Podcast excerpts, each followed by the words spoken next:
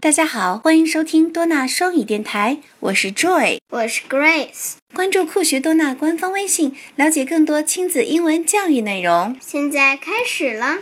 How's the weather? How's the weather? It's sunny. How's the weather? It's sunny. How's the weather? It's sunny. It's sunny today. How's the weather? It's rainy. How's the weather? weather? It's rainy. It's rainy today.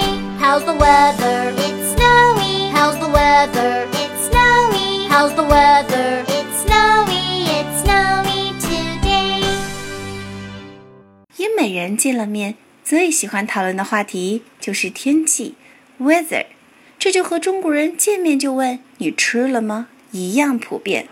Grace，how's the weather？天气怎样啊？ 天气晴朗。Sorry，英语怎么说呢？Let me help you. Listen.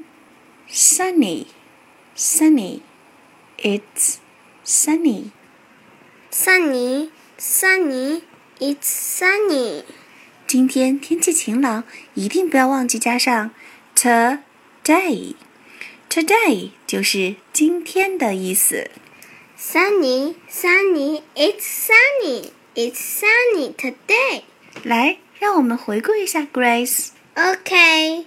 Weather, weather. 就是天气， How's the weather? 询问天气。 Sunny, sunny. It's sunny.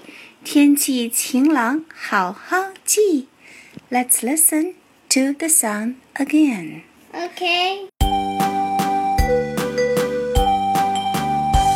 How's the weather? It's sunny. How's the weather? It's sunny. How's the weather? It's sunny. It's sunny today. How's the weather? It's rainy. How's the weather?